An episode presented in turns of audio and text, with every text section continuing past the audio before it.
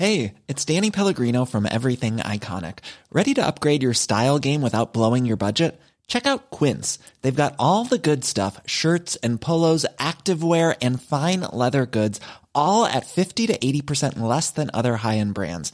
And the best part? They're all about safe, ethical, and responsible manufacturing. Get that luxury vibe without the luxury price tag.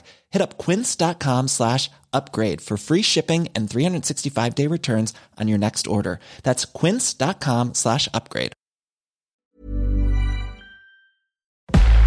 Entrevista.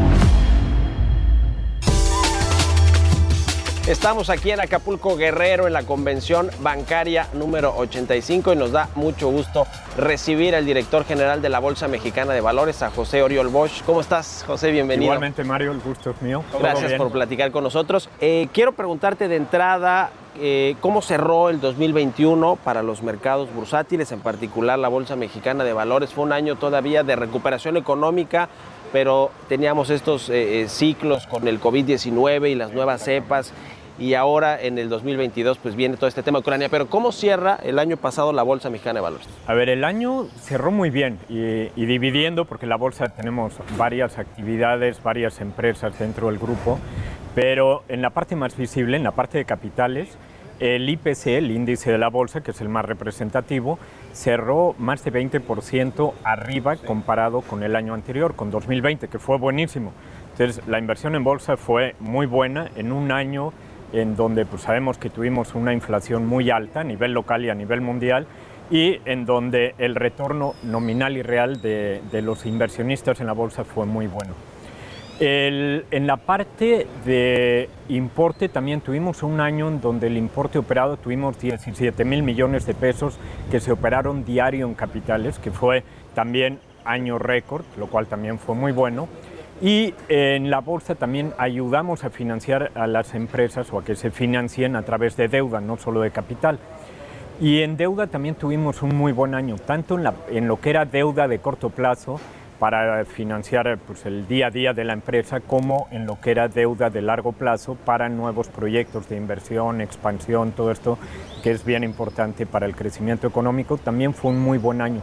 Tuvimos, vimos claramente una muy buena recuperación y, y la estamos empezando también a ver en, en este año. Este año, el- si vemos, tomando otra vez el índice, el IPC, este, es de los pocos, al día de hoy o al día, de- es más, ayer cerramos en récord histórico el índice de la bolsa. El- y- y, bueno, en términos relativos todavía fue mejor, porque la mayoría de bolsas, de índices, los índices principales de bolsas de Estados Unidos, de Europa, de Asia, están todos en números rojos.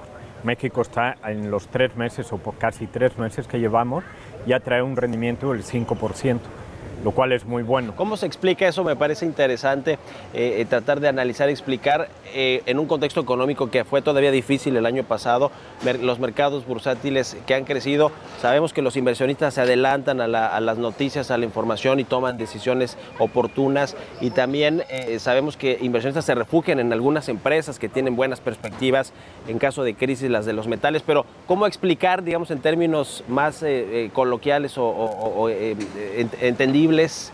¿Por qué le fue bien a la bolsa o le está yendo bien cuando hay crisis eh, de incertidumbre? Esa es buena pregunta, oye, pero la bolsa debería estar cayéndose en un entorno de, eh, pues incluso de, de volatilidad, de incertidumbre global. ¿Por qué no se ha caído? Y, y yo creo que no hay una respuesta, creo que son varias. Y, y a ver, eh, uno, creo que la bolsa o las empresas que están listadas en la bolsa siguen siendo muy atractivas. Aunque ayer estuvimos en un máximo histórico de más de 55 mil puntos, si lo vemos en términos de otra divisa, por ejemplo, en términos de dólares, la bolsa todavía trae un rezago importante. El máximo de la Bolsa Mexicana de Valores del IPC en dólares se tocó hace nueve años, en 2013.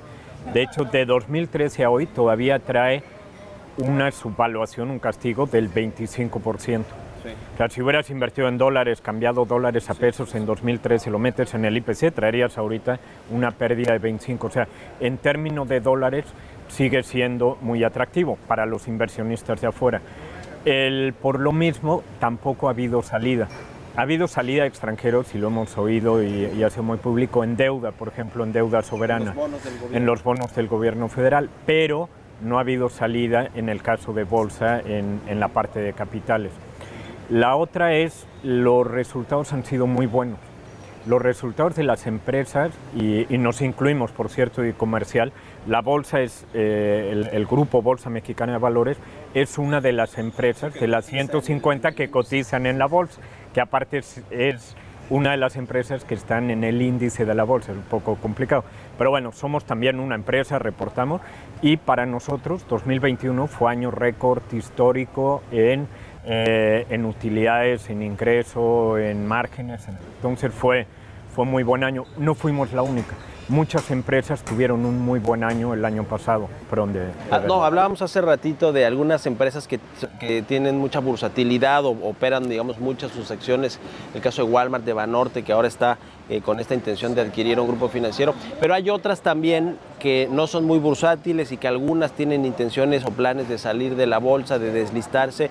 Eh, ¿Cómo está ese escenario también? Porque si algo ha, le ha faltado al mercado bursátil mexicano es la profundidad y el interés realmente de muchas empresas de ir a cotizar en, en las bolsas y a financiarse a través de, este, de, de, de, la bolsa. ¿Qué ha pasado? ¿Cómo ves la perspectiva también hacia adelante en este tema? Sí, de acuerdo. Mira, a ver, el, y creo que hay dos muy buenos puntos ahí en la pregunta. El, el, el primero, el, tema de los deslistes.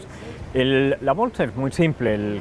cuando está alto, digamos, cuando está caro, vendes, cuando está barato, compras. Para, viéndolo como empresa es lo mismo.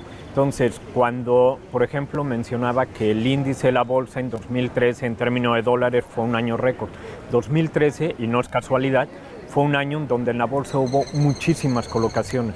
¿Por qué? Porque como hay una evaluación alta, pues es mucho más fácil, más atractivo para el empresario, para el accionista, ir a eh, levantar eh, capital eh, para lo que necesiten y todo. Entonces van a la bolsa.